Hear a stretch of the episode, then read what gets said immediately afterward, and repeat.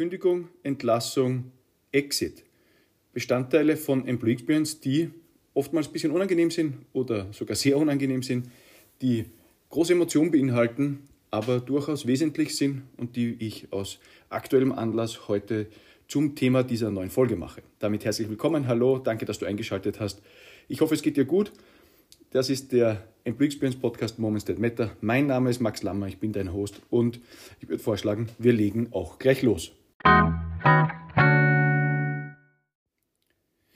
Zeitpunkt der Aufnahme ist der 8. November und wie du dir vorstellen kannst, ist der Anlass, der aktuelle, über den ich sprechen möchte, natürlich die Übernahme von Twitter durch Elon Musk und den Personalmaßnahmen, die dort getroffen worden sind. Nicht nur, dass der neue Eigentümer, der für viel Geld diese Company übernommen hat, mit der ersten Amtshandlung den CEO entlassen hat, nein, auch kurz darauf sind die Hälfte der Mitarbeiterinnen und Mitarbeiter vor vollendete Tatsachen gesetzt worden mit einem E-Mail bzw. dem Abdrehen von Zugängen zu den Office-Tools, die das Unternehmen verwendet. Also ein Vorgehen, eine Art und Weise, mit der der neue Eigentümer, mit dem Elon Musk einmal mehr unter Beweis stellt, wie er seinen Führungsstil versteht, wie er in Organisationen mit Menschen umgeht. Vielleicht erinnert man sich ein bisschen an die Situation, als Elon Musk Menschen zurückbefohlen hat in die Unternehmen bei Tesla, in die Standorte und damit jegliche Möglichkeit eines hybriden Arbeitens oder einer Homeoffice-Situation, an die ja durchaus für viele Unternehmen zu einem probaten Mittel oder einer guten Option geworden ist, mit einem Federstrich gestrichen hat. Also die Hälfte der Stellen bei Twitter wurde gestrichen, beziehungsweise die Hälfte der Menschen entlassen.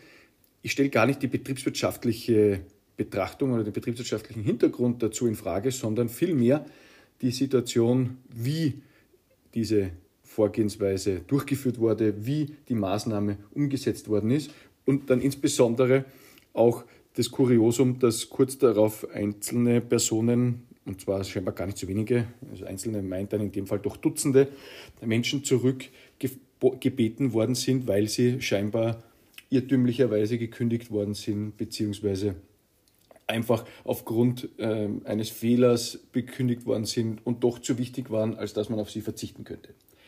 Zeigt ein bisschen das Chaos, das in dem Zusammenhang entstanden ist, ist aber nicht ein Einzelfall, kennen ja andere Fälle auch, beziehungsweise andere Unternehmen, die durchaus mit, ich sag mal, fragwürdiger Vorgehensweise Menschen davon in Kenntnis gesetzt hast, dass Arbeitsverhältnisse beendet worden sind. Ich erinnere nur an better.com. Vielleicht gibt es da auch noch so ein bisschen eine dunkle Erinnerung an den CEO, der via Zoom-Call kurz vor Weihnachten 900 Menschen mitgeteilt hat, dass sie entlassen sind.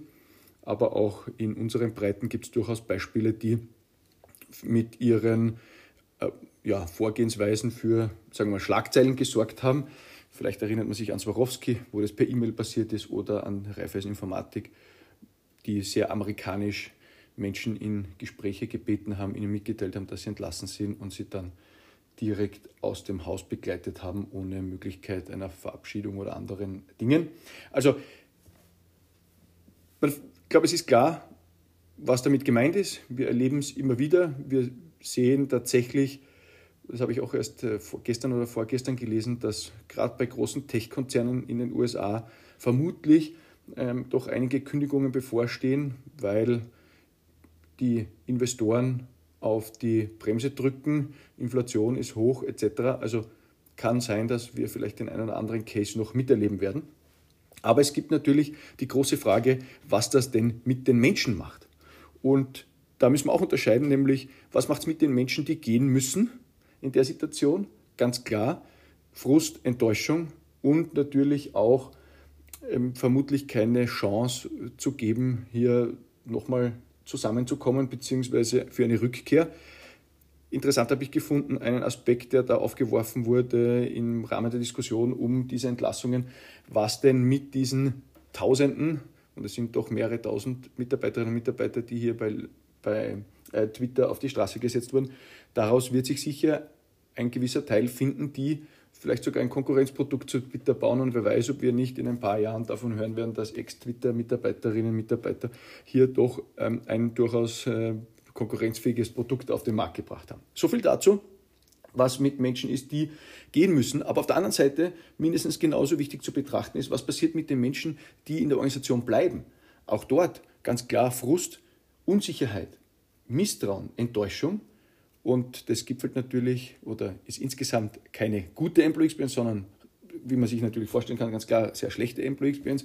Und die Folge daraus ist auch relativ absehbar. Wer meine Ursache-Wirkung-Logik schon öfter mal gehört hat, dass natürlich dadurch das Engagement, das emotionale Commitment zur Organisation und den Zielen der Organisation sinkt und wir durchaus daraus Impact ableiten können, insbesondere dann am Ende auch für wirtschaftliche ähm, ja, Zusammenhänge. Gibt aber noch eine zweite aktuelle Situation, die oder aus deren Hintergrund oder vor dem Hintergrund ich dieses Thema heute zum Thema Kündigung, Entlassung, Exit Experience ansprechen möchte.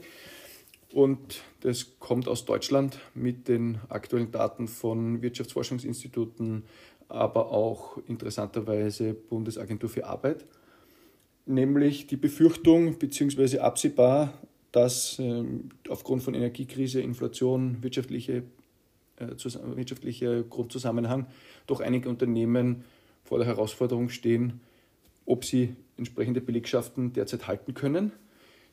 Klar ist, zeigen die Umfragen, die Barometer, die Stimmungsbarometer, dass die ersten Unternehmen natürlich vorsichtiger werden und bei den Einstellungen schon wieder zurückfahren. Trotz alledem sagt auch die Bundesagentur für Arbeit, ist derzeit der Arbeitsmarkt durchaus stabil. Das aktuelle Plus in den Arbeitslosenzahlen rührt aufgrund der oder rührt aus den aktuellen bzw. jetzt statistisch erfassten Ukraine-Flüchtlingen. Das kann man hier ganz gut darstellen.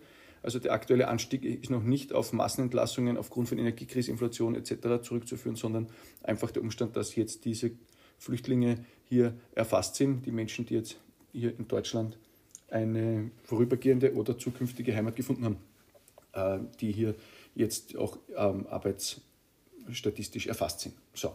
Aber ganz klar, es wird nicht leichter im Moment, sondern die Situation ist durchaus ernst für in vielen Branchen, in vielen Bereichen, wo aufgrund von Energiepreisen, Inflation etc. Wirtschaften immer schwieriger wird und natürlich Mitarbeiterinnen und Mitarbeiter ein Kostenfaktor sind. Und da stellt sich bei vielen Unternehmen immer öfter durchaus die Frage, ob es machbar ist, die Mann und Frauschaft in der Stärke zu halten, wie sie, wie sie da ist. Auf der anderen Seite erleben wir aus den Learnings durch Corona, dass selbst Unternehmen, die sich schon noch wirtschaftlich schwer tun, beziehungsweise ganz besonders auch jene, die es sich leisten können, aber vielleicht nicht diese wirtschaftliche Auslastung haben, Mitarbeiterinnen und Mitarbeiter behalten. Einfach aus dem klaren Wissen, dass Fachkräfte rar sind und rar bleiben. Also die demografische Entwicklung ändert sich ja nicht, nur weil die Energiekrise oder Inflation uns gerade äh, durchaus Probleme be be bereitet. Insofern dieses neue Phänomen des Labor Hoarding, Arbeitskräftehortung, die Unternehmen machen für die Zeit, wenn es dann wieder aufwärts geht und damit nicht den Fehler macht, den manche Branchen während Corona gemacht haben und Menschen zu schnell, zu zügig aus Arbeitsverhältnissen entlassen haben. Das ist jedenfalls zu beobachten und wird auch durch die eine oder andere ähm, Umfrage hier bestätigt. Heißt, aktuelle Situation macht es nicht einfacher. Könnte sein, dass diese unangenehme Situation auf Unternehmen zukommt, dass die eine oder andere Entlassung notwendig ist aus wirtschaftlicher äh, Perspektive. Doch auch hier die ganz konkrete Empfehlung, sich gut Gedanken darüber zu machen, wie diese diese Trennung diesmal gestaltet sein wird, ob tatsächlich die eine oder andere ungünstige Vorgehensweise, die hier negative Beispiele aus anderen Branchen oder anderen Unternehmen uns zeigen, dass die hier nicht nachgemacht und gepraktiziert werden.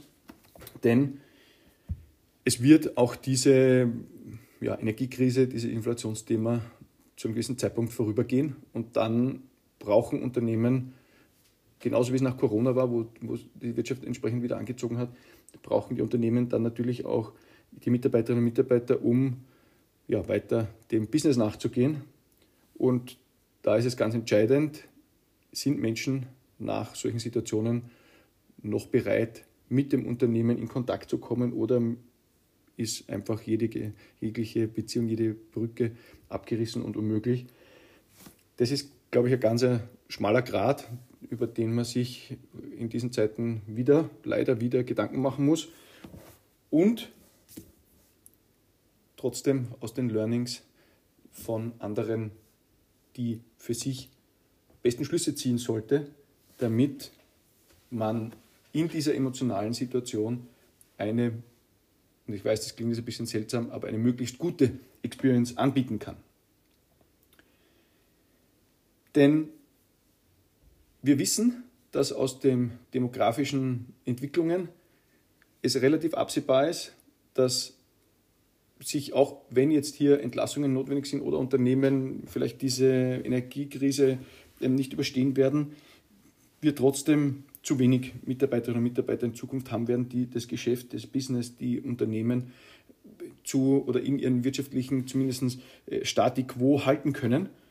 Wir reden auch nicht zwingend jetzt von Wachstum oder so, aber der Peak dieser demografischen Entwicklung wird erst 2029 erreicht und bis dorthin treten einfach immer mehr Menschen aus dem Arbeitsmarkt aus als ein. Also, was können wir genau machen?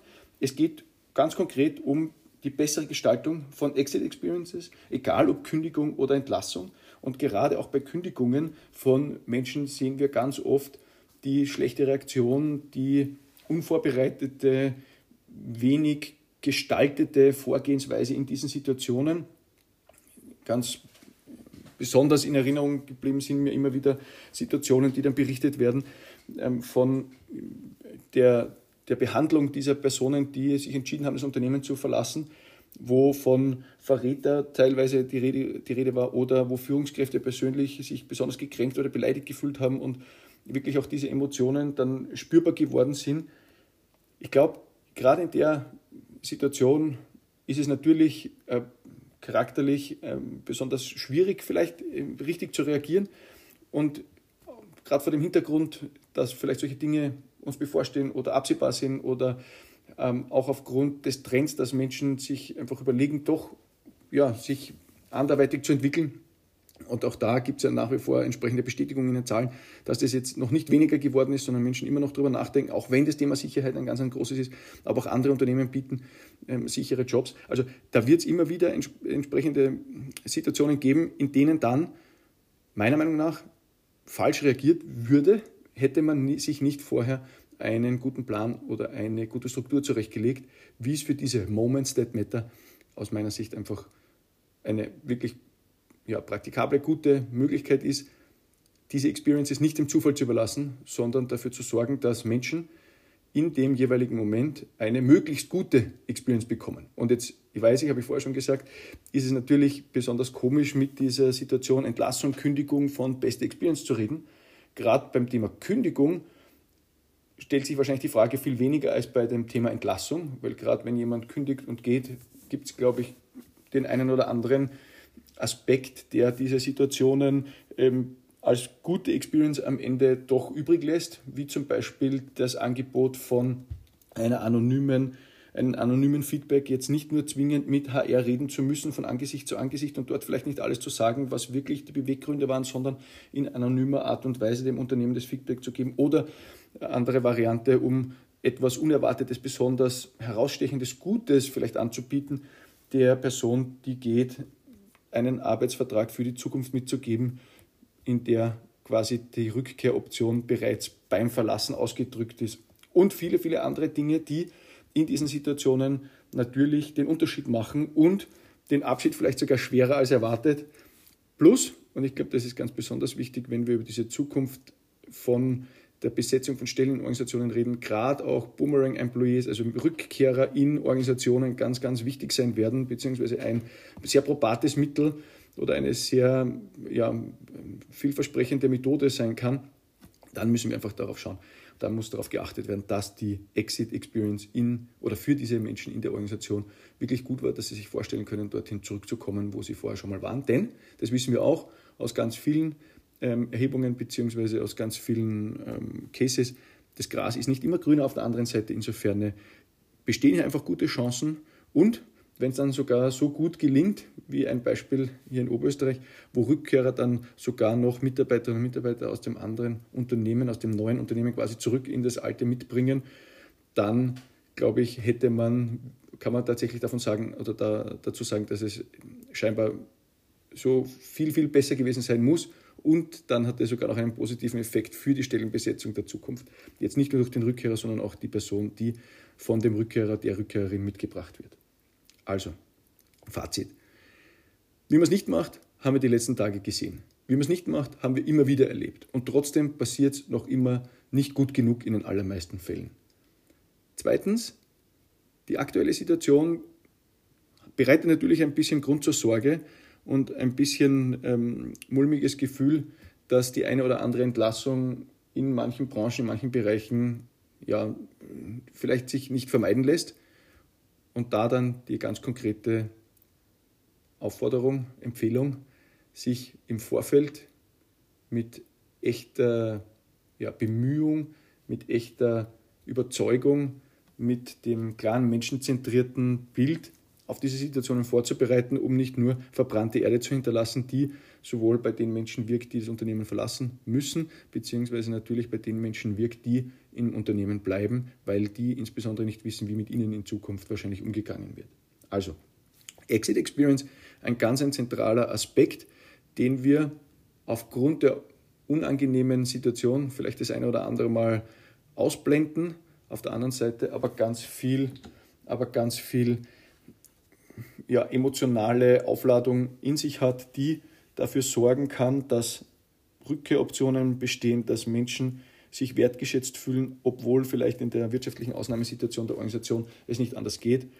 Ein Beispiel war damals Airbnb, kann man im Internet sehr gut finden, was der CEO in dieser Ausnahmesituation seinen Mitarbeiterinnen und Mitarbeitern geschrieben hat und wie auch diese gesamte Prozedur damals durchgeführt worden ist, als eins der Beispiele, die durchaus international äh, in den sozialen Medien ähm, ja, sehr positiven Widerhall bekommen hat, auch von den Menschen, die damals von dieser Situation betroffen waren.